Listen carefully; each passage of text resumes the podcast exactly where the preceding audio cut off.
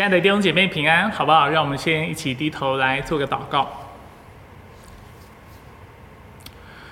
亲爱的天父上帝，感谢你让我们一早能够被召聚在一起来敬拜你。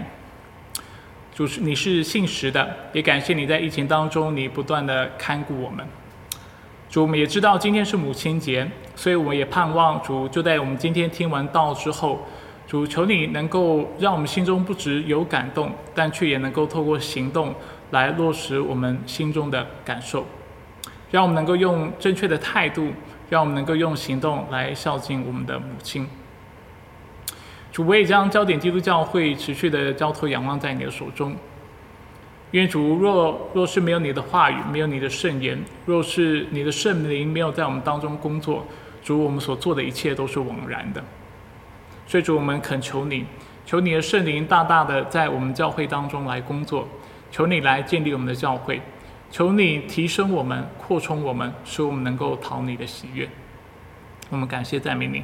以上祷告是奉靠主耶稣基督的圣名求，阿门。啊，弟兄姐妹早，在跟荧幕前的妈妈们说母亲节快乐之前，有件事情是我需要先跟大家交代的。啊，就是在几天前呢，其实我不小心咬伤了我的舌头。那我是一个口腔特别容易溃疡的人，所以一旦舌头被咬伤过后没有多久，我的舌头就会严重的溃疡。所以我现在我的舌头上有两个非常大的洞。今天算下来应该是溃疡最严重的一天。那本来是打算隐瞒大家的，但是我发现啊，因为溃疡会严重的影响我发音咬字。啊，吞咽口水的频繁度，啊等等的状况，所以啊，我我觉得我可能还是事先让大家知道，请大家包容接纳才是办法。所以谢谢大家在今天的信息当中能够啊包容这样的一个状况。那今天有可能为了舒缓我疼痛的状况，我在讲到的时候也会稍微比较缓慢一点，也请弟兄姐妹能够谅解。那亲爱的妈妈们。要祝你母亲节快乐！谢谢你一直以来，你们一直以来用心的守护你们的孩子，尽心的来抚养他们，鼓励他们，爱他们，呵护他们。我相信每一个孩子都想让你们知道，啊，谢谢你妈妈辛苦你了。若是没有你过去这样的抚养，也不会有今天的我们，更遑论我们今天的成就。所以，焦点基督教会的妈妈们。祝你母亲节快乐。那今天呢，我们要继续延续疫情中的教会这个信息系列，但是我必须坦诚的让大家知道，今天的信息跟疫情没有太大的关系，反而跟苦情比较有关系。因为我们今天要一起来看圣经的一个角色，叫做拿阿米。所以我希望透过拿阿米的故事，可以为。我们在荧幕前的每个母亲们带来一些的鼓励，还有盼望。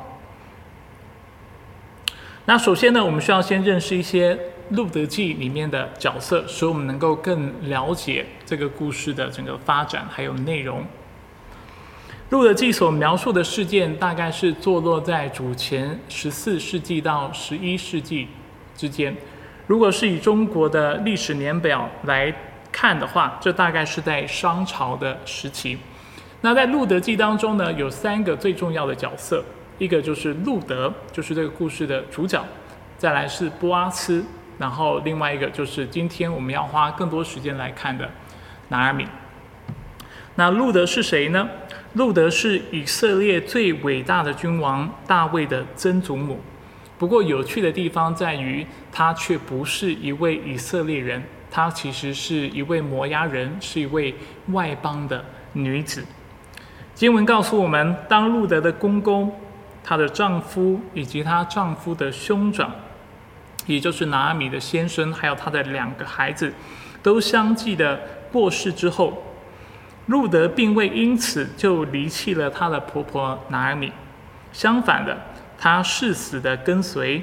她说：“不要劝我离开你，转去不跟随你。”你往哪里去，我也往哪里去；你在哪里住，我也在哪里住。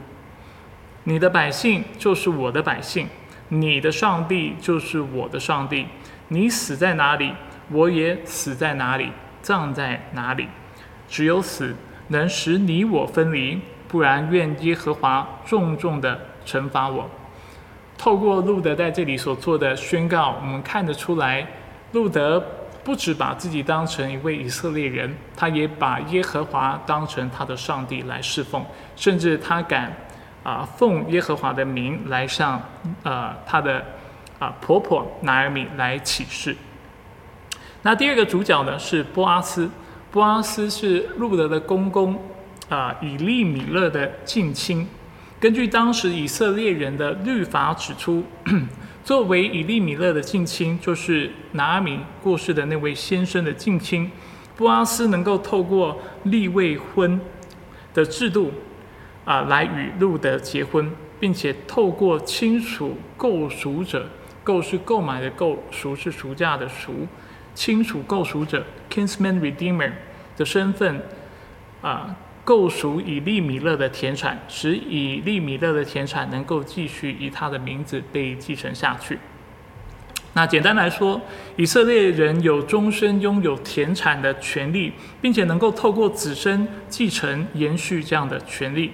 然而，如果当时波阿斯没有与路德结婚生子，并且购赎拿阿米所贩卖的田地的话，拿阿米的先生以利米勒将永远的失去这块地。因为他没有子孙来继承他的遗产，而如果拿米把这地卖掉之后，这个田产就会成为别人的资产、别人的财产。所以就此我们可以看到，波阿斯是非常慷慨，而且他是非常无私的。因为我们需要知道，在当时的刚才所说的立未婚这个制度当中，啊，在波阿斯娶了路德，生下孩子之后，其实这个孩子是归呃以利米勒的，是归。这个家族的，而却不是归波阿斯自己的。同样的，这个田产也是，当波阿斯决定要购赎赎回这个田产的时候，其实这个田产也不属于他自己的家族所拥有，但却是属于拿阿米已逝的先生以利米勒和他的后代所拥有。所以，其实某种程度上来说，就是一个非常赔本的生意。因为你花了钱赎回了地，但是这个地却是归别人的，所以我们从此看得出来，波阿斯是非常慷慨的，他是非常无私的，他也是在经文当中让我们看到是个非常正直的人。不过，虽然路德和波阿斯都是这个故事的主角，我在今天的信息却要把焦点放在路德的婆婆拿尔米的身上。在原文里呢，拿尔米的名字。意思就是甜美，或者是宜人 Naam。然而，他的人生却并非一直以来都如此顺利，甚至我们必须说，从经文看来，他的呃生命当中还还颇多苦楚，颇多的痛苦的。所以，颠沛流离这四个字，也许对拿阿米来说是一个更贴切的写照。那今天呢，我正道的主题是拿阿米唯美。呃，为母的甜美，那这个甜美就是拿尔米的名字的意思，所以想要透过今天的信息，鼓励我们在荧幕前的妈妈，能够如同拿阿米这个名字是甜美的意思，一般做回母亲，啊，使上帝赐给大家的恩典和祝福也是丰满甜美的。那在说到拿阿米的甜美之前，我们需要先说说他的痛苦。我们要说说他的痛苦，一章一节，他告诉我们，拿阿米成长的时代是世师统治的时候，并且国中是有饥荒的。犹如刚才已经提到，世师的时期大概是主前十四世纪到十一世纪左右。那世师的时期呢？啊，从历史事件来看，则是约书亚啊带领以色列进到迦南地，然后世世就是过世。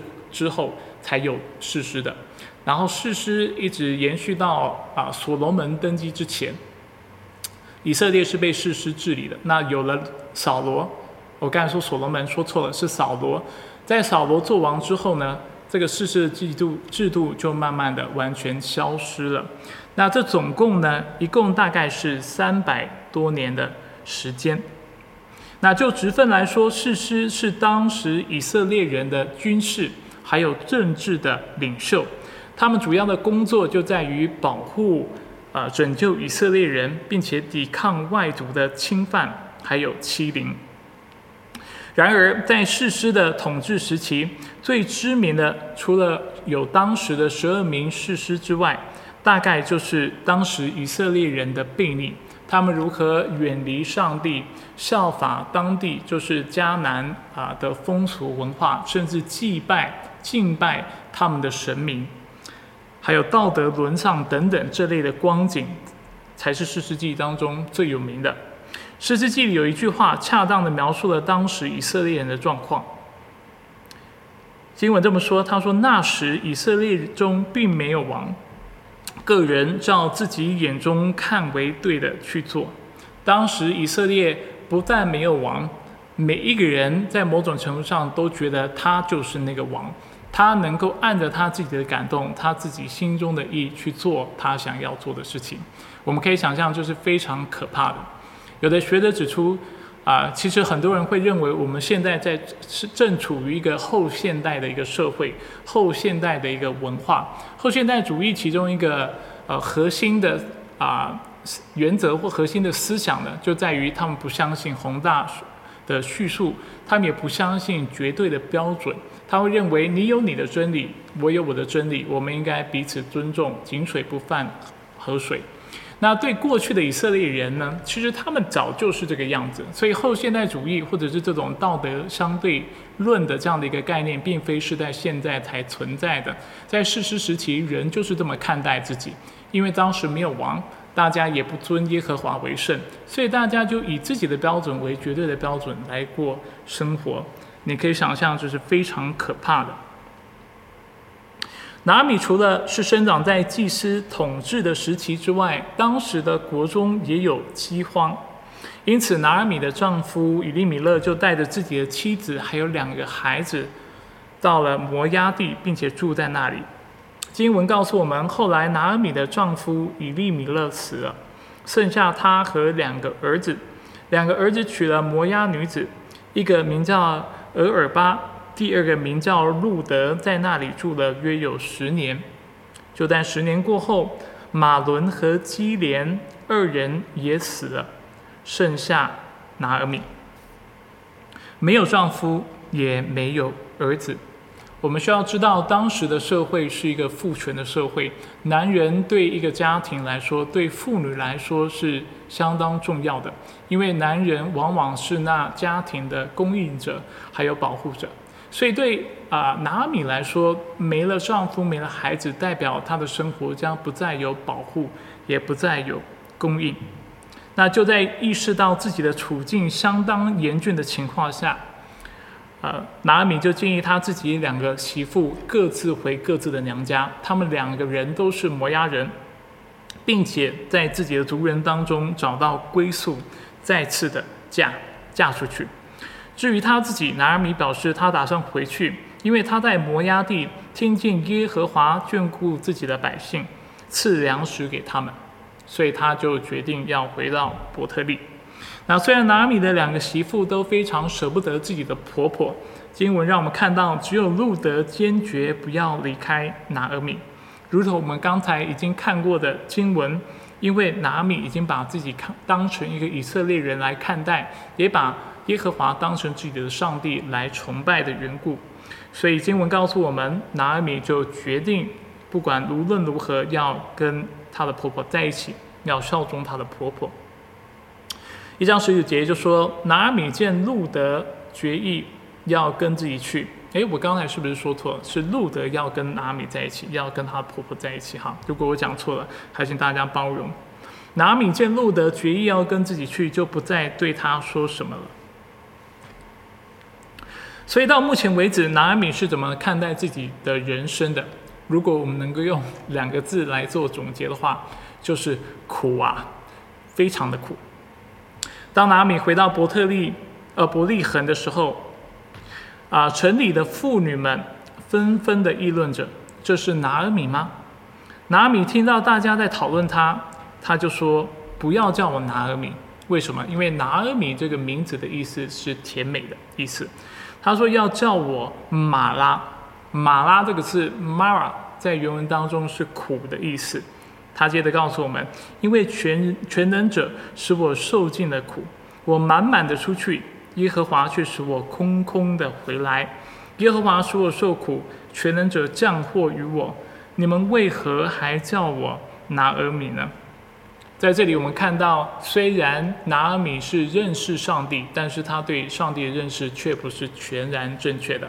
他称上帝是全能者，这样的一个理解是没有错的，但是他却不认识上帝的慈爱，因为这位全能者使他受尽了苦，并且降祸给他。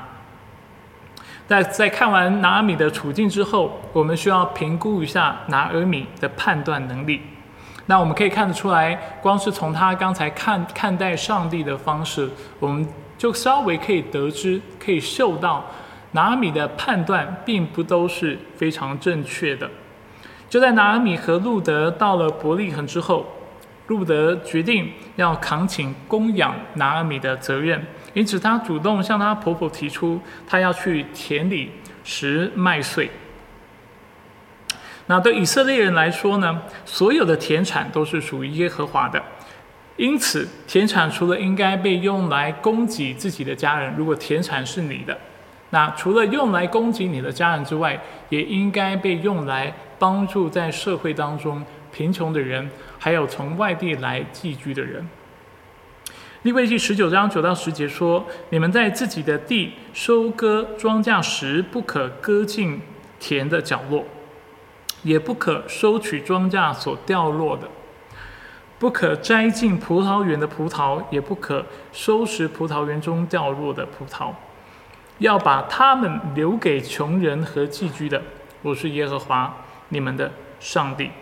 显然的，路德知道以色列有这样的律法，所以律法，所以他向他的婆婆提出：一方面他们是穷人，路德也是外邦人，他就跟他婆婆说。好不好？你就让我去到田里，我去拾麦穗，使我们有粮食。经文告诉我们，路德在上帝主权的安排之下，他就啊恰巧的来到以利米勒本族的人波阿斯的那块田里，这是非常就是上帝的安排，非常奇妙的事情。很快的，他也得到了波阿斯的。啊，关照那，因为当时道德普遍的败坏，由于我们刚才已经提了，大家都行自己眼里觉得是对的事情。波阿斯特别嘱咐啊，路德要跟紧跟着他的女仆去实惠，免得在自己啊孤立独处的时候受到别人的侵犯。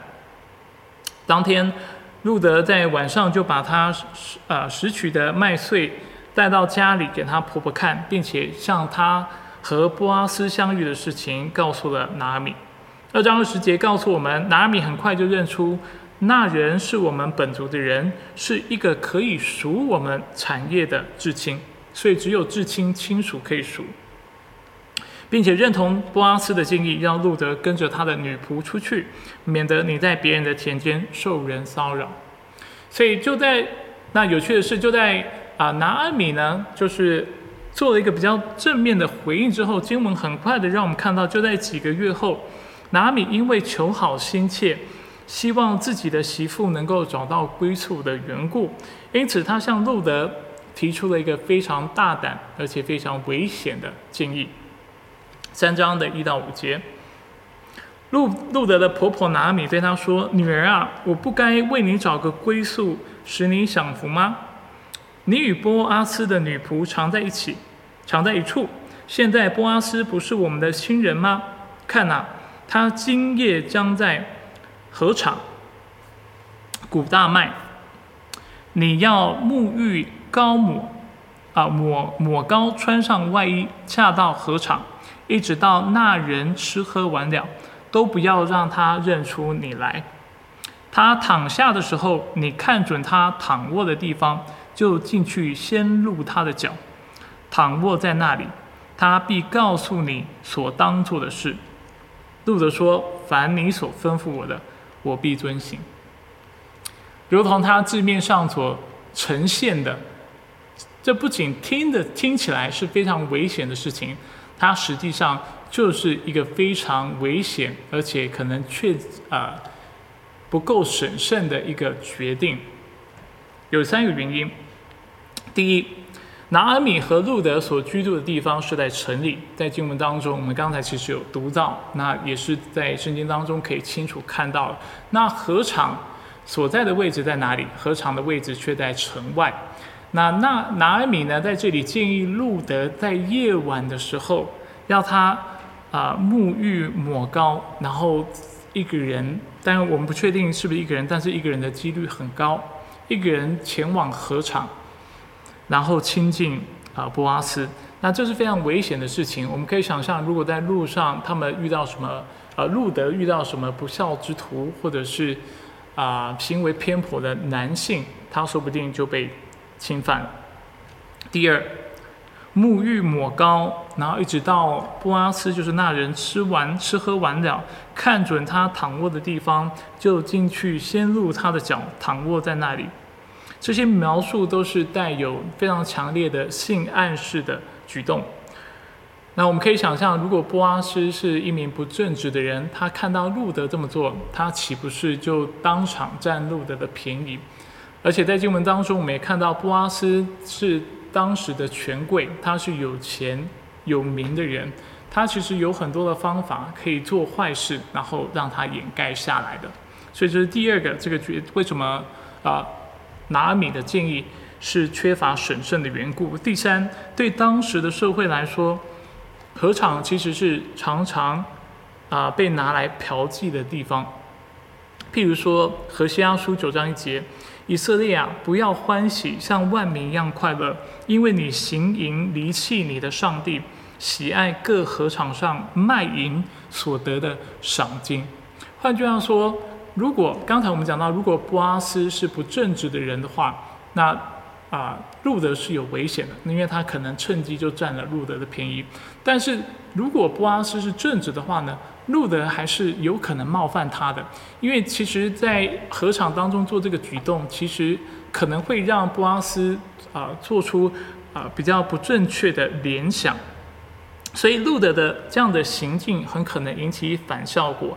甚至引起波阿斯的憎恶，所以总之，拿米的建议和判断是啊缺乏审慎的评估的，是非常危险的。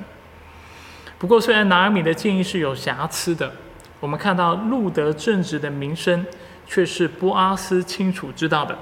虽然波阿斯半夜被路德的啊举止惊醒。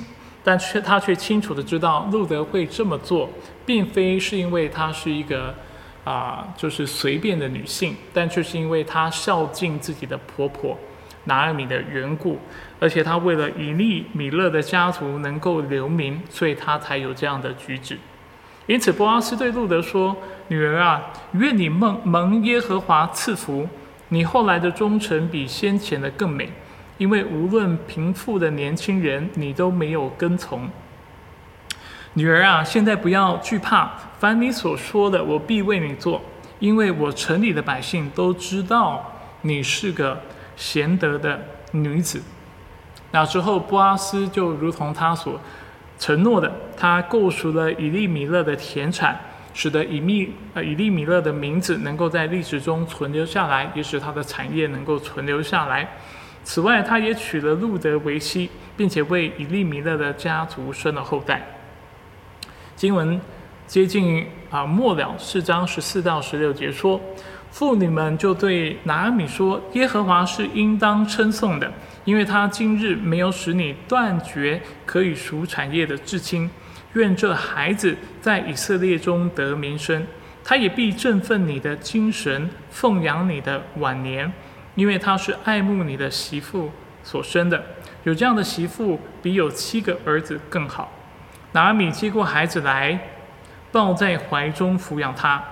邻居的妇人给孩子起名，说拿尔米得了一个孩子了。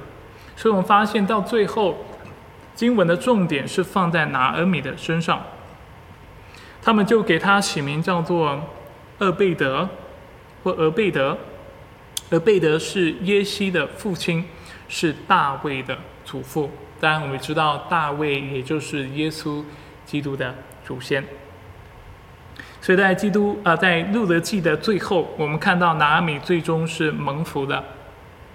他人生最终啊，犹如他的名字所说的，最后是甜美的，因为上帝补足了他的缺憾，给了他一个爱慕他的媳妇，为他生了一个能够继承他的先生以利米勒家产的孩子，并且啊，也给了他波阿斯某个程度层面上有一个供应者，有一个人可以保护他。那说了这么多，大家可能心里会纳闷，牧师这跟母亲节有什么关系？还有牧师，如果你刚才对拿尔米的描述都是正确的，我听不出来他对我们现代或现在的妈妈们，啊，就是他的榜样对我们有什么样的帮助？那我必须说，如果你要从拿阿米身上学榜样的话，我的确认为他不是一个啊最好的模范，但是我却要大家把目光放在上帝的座位上，上帝是怎么对待拿阿米的？有三点是我想要大家注意的。第一，期盼的落差，上帝纪念；期盼的落差，上帝纪念。多数的妈妈跟拿阿米的经历是不一样的。拿阿米她的经历的确非常苦，啊，她丧失了她自己的丈夫，就连她仅有的两个孩子也都没有了。那对我们现在的妈妈们来说，我们通常多数人的经历是没有这么悲惨的。但是我们可能也是会对我们的丈夫、对我们的孩子感到非常的失望。总而言之，就是我们跟拿米啊相像的地方在于，我们的孩子跟我们的丈夫可能跟我们的期盼都是不同的，这个期盼都是有落差的。对拿米来说，他希望家里的男人能够成为家里的供应者和保护者，但因为他们过世的缘故。这些啊，他的期盼都是泡汤的，都是落空的。他也肯定希望他自己的孩子能够平安，能够健康，能够传传宗接代。然而，上帝在他的永永恒的计划当中，却没有如此应允拿米。他让死亡、让困苦离到他，并且离到她的丈夫还有她的孩子的身上。那这样的失望呢？其实对我们现在的母亲来说，啊，也是看得见的。多数的妈妈在进入进入婚姻并且成为母亲的时候，都带着某种的期盼，渴望在婚姻当中，也许是想要得到公主般的对待啊，呃，女王般的服侍，啊，也希望孩子能够乖乖听自己的话，能够真爱自己、体贴自己。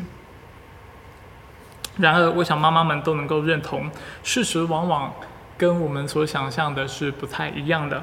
更多时候，自己的先生可能就是那位激怒你的猪队友，孩子也可能会认为你是个扫兴鬼，总是在他们看电视看得正投入，玩游戏玩得正尽兴、正兴奋，并且吃甜食吃得正开心的时候阻止他们。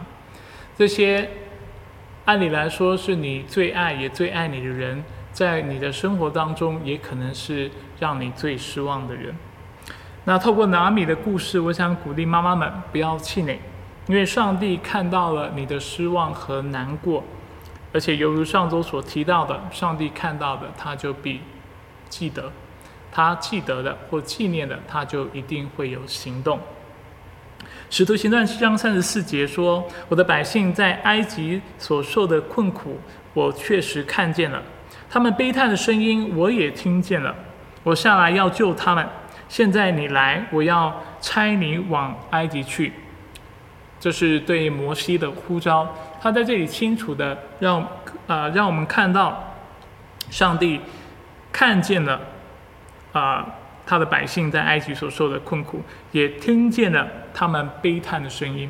那在看见、听见之后，耶和华是否是没有行动的呢？答案是否定的。他听到的，他看到的，他记得的，他就必会搭救，他就必会采取行动。上帝也是如此的纪念拿米，就在知道拿米的困苦痛苦之后，甚至就在同时，他赐给拿米一个爱慕他、尽心孝养他的媳妇。他也透过波阿斯为他提供生活的保护还有供应，更是赐给他一个和孩子能够继承他自己的丈夫。所以，上帝虽然会允许苦难临到我们，他也总是为我们开一条出路，使我们在他里面不至于失去盼望，还有信心。这是第一点，透过拿米的啊经历和故事，我想鼓励大家的。第二，错误的判断，上帝补足；错误的判断，上帝补足。作为母亲，你一定会在抚养孩子的过程当中做错决定，啊，也许你会啊，就是懊悔自己在怀孕的时候可能吃的不够健康，因此没有给你一个孩子健康的身体，也有可能是在你孩子的成长过程当中，你啊感到自责，因为你花不够的时间陪伴他，啊，或者是你在生活当中并没有为你孩子示范做一个良好的榜样。又或者你非常的责备自己，因为你并没有为你的孩子提供个更好的生活，你没有更多的积蓄让他学更多的才艺，让他去读好的学校等等，使你感到非常的内疚。那透过拿米的故事，我想要鼓励各位妈妈，纵使我们会有判断错误的时候，但是上帝却能够满足。所以，亲爱的妈妈们。请你们不要过度的自责，上帝呼召你们，当然是要你们尽自己所能的来照顾好自己的家人，来抚养自己的孩子。但是上帝并没有呼召你们成为上帝。有些时候我们会跟拿阿米一样，因为求好心切，做一些错误的判断和决定，甚至在这个过程当中伤害了我们的孩子。那在圣经当中，我们也清楚看到，我们每一个决定和行动都是会带来后果的，而且我们也需要为这个后果来承担、来负责。但是圣经并没有只停在这里，圣经也往往为我们提供了另外一个视角、另外一个维度，帮助我们来平衡这样的一个看见。是的，没错，我们要为我们的行为负责，但是我们不能因此就忘了有一位全知全能的上帝，他是爱我们的。而且在我们的错误当中，仍然能够带领我们。这位上帝不会因为人的糊涂而软弱，而因此使他的计划被搞砸。我们能够搞砸的事情，是上帝允许的事情。如果他不允许我们搞砸，如果他对我们的孩子有美好的计划，对我们的生命有美好的计划，就算我们怎么怎么做。都没有办法去影响他的计划，因为他是全能而且有绝对主权的上帝。在今天的经文里，我们看到上帝使用了拿阿米的安排。我们今天啊花了一些时间，我们探讨拿阿米要啊路德去亲近波阿斯的这些的举动，其实是我认为是非常危险的。这也是现在的学者们都同意的观察。但是上帝却使其成为路德。和布阿斯关系能够继续迈进的催化剂，因为这个事件，他们有机会，呃，能够呃进得着进一步的关系，而且布阿斯也将路德啊娶进来，成为他自己的妻子。同样的，为人父母，我们肯定会有安排不够周详，而且会犯错的时候。但是尽管如此，我们要记得，上帝仍有办法叫万事互相效力。叫咒诅能够成为祝福，而且能够化腐朽为神奇，所以我们要对他有信心。就是有错误的判断，就是我们不完美不足的地方，上帝都能够补足。所以目前我们看到两点：第一点是我们在家庭当中对孩子、对丈夫的期盼，很多时候跟我们的期盼是不一样的，我们期盼会落空。上帝纪念我们在他面前，我们用心的摆上。第二，我们讲到在抚养我们的孩子过程当中，我常常观观察到许多的家长会过度的自责，或过度的将孩子的未来放在自己的决定上面，或者认为孩子未来是取决于他自己的决定，这其实是非常危险的。如果你的孩子很成功，你就会很骄傲，但其实你孩子成功跟你所提供的培养，有的时候并没有最直接的关系。但是相反的，如果你孩子是是失败的，你往往也是没有办法走出来的，因为你认为这都是你的错。但是我们要记得一件事情，啊，我们的孩子其实都是在上帝手中的。最重要的还是为孩子来祷告，最重要的还是将他们交托给上帝，帮助他们认识神，才是对他们真正有益的。不要过度的苛求自己，不要过度的自责。我们就算犯了错误，如果上帝愿意，他能够将这些错误变成能够帮助我们孩子成长的力量。我自己在这方面是有很多经历的。第三，现实的无奈，上帝赐恩；现实的无奈，上帝赐恩。最后就想鼓励妈妈们，在我们现实的生活当中，会有很多的无力感，会有很多的无奈。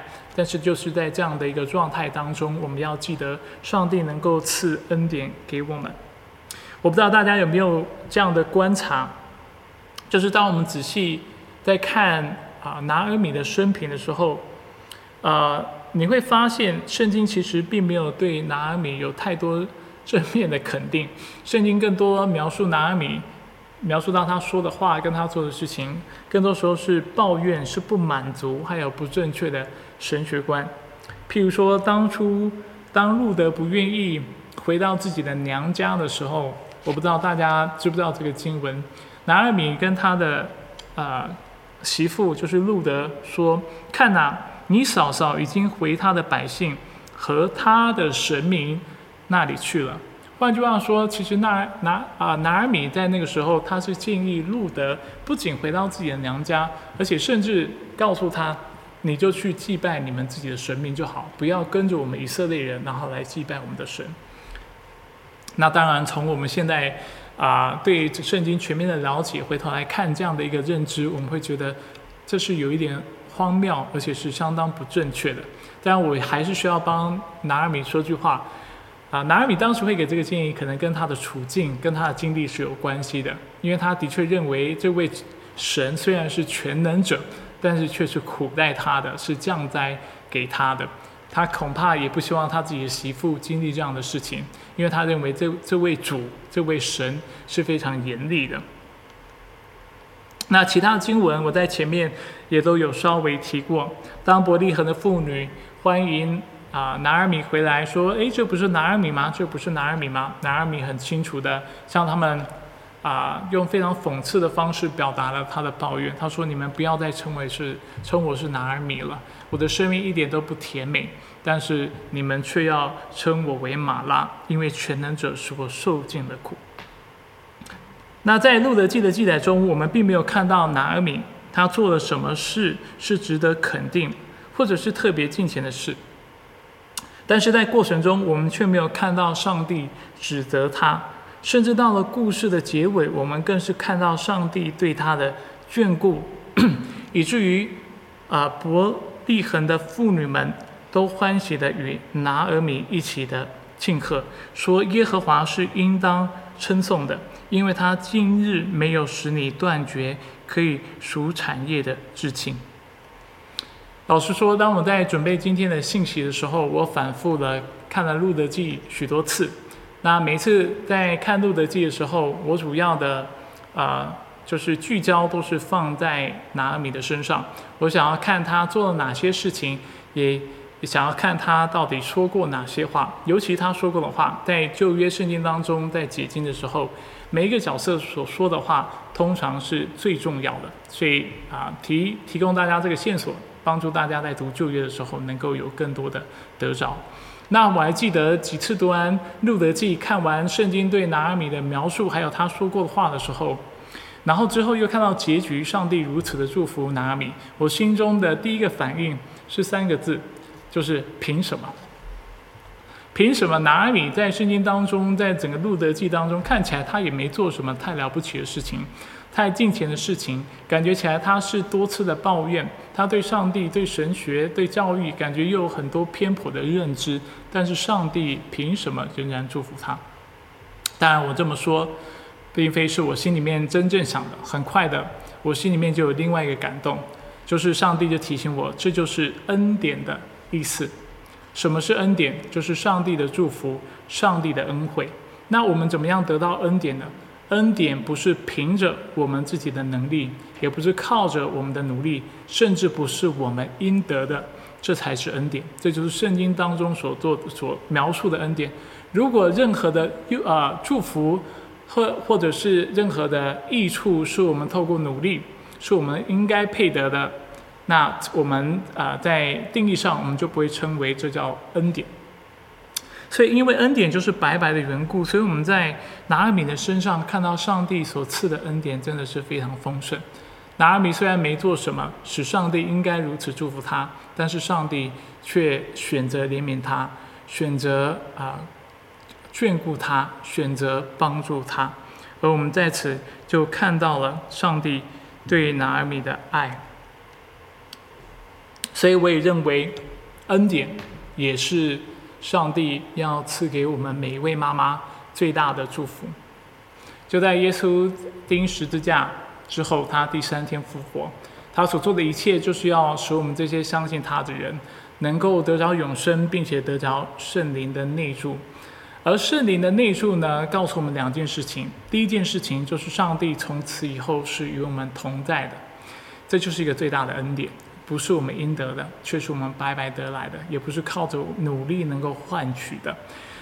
上帝在我们的生生命当中，使我们在迷惑的时候、迷失的时候，当我们不知道怎么样来教养子女、跟我们丈夫如何互动的时候，他能够帮助我们，就是透过圣灵的内助，透过福音，上帝要祝福我们，而且提醒我们。但是还有另外一点，也是圣经要透过这样的真理要提醒我们的。就是上帝不仅是在过去，他会赐恩典来祝福人；不止在我们信主的时候，他赐了圣灵内助来带领我们；甚至在今天的生活当中，跟以后的每一天，他会继续的按照这样的一个 pattern，这样的一个规律，继续的赐恩典给我们，来帮助我们。所以，亲爱的妈妈，我不知道你是怎么看待你的生活，你是否感到非常的无奈？或者是有些时候你觉得自己是很无力的。现在我们所说的还不只是第二点，讲到我们所犯的错误，但是现在讲的就是你已经啊不知道怎么样继续往前行，或者是你在教养子女的事上你感到非常的疲惫，非常的无力。我想鼓励你来到上帝的面前啊，来向他祷告。一方面我相信圣灵要帮助你，另一方面我也鼓励你要满心期待。因为上帝在你每一天的生活当中，犹如他在我的生活当中，他都是能够做心事，他都是能够赐予恩典的。这些恩典，你不要想要靠什么方法来得到，因为他是恩典，所以是白白得到的。上帝如何白白的祝福了拿尔米，他今天也能够白白的祝福你。上帝是慷慨厚赐恩典给我们的神，他是爱我们的阿巴父。当我们求饼的时候，他不会给我们石头；当我们求鱼的时候，他不会给我们蛇。所以我鼓励你，常常来到神的面前，向他来祷告，向他来寻求，跟他求怜悯，跟他求恩典。我相信上帝是不会亏待我们的。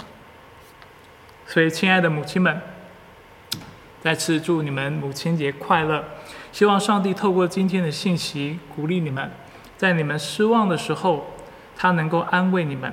让你们知道，他都纪念，在你不足的地方能够补足你们，而且让你们在无力的时候能够施恩给你们。愿上帝大大的赐福于你们每一个人，就是在荧幕前面的每一个妈妈，并且祝福你们每一个人在今天都能够有一个非常美好的母亲节。所以，焦点基督教会的妈妈们，我再次。在这里，代表我们教会的全会众，想要再次祝你母亲节快乐。那好不好？在最后，我们就再次的用祷告来结束我们今天的聚会。亲爱的天父上帝，感谢你在今天的聚会当中，在今天的讲道当中，你帮助我。虽然我的舌头疼痛，但你却使用我这个卑微的器皿。来成为你话语的出口，借此主你再次见证主你的拣选，主真的是不啊不偏私的，主你不止拣选那舌头健全然后谈吐流利的人，你也拣选我这样谈吐不清楚而且舌头溃疡的人。主我也为今天在座的弟兄姐妹祷告，虽然今天的内容主要是给妈妈们的。但主，今天这些内容对我们来说也是适用的。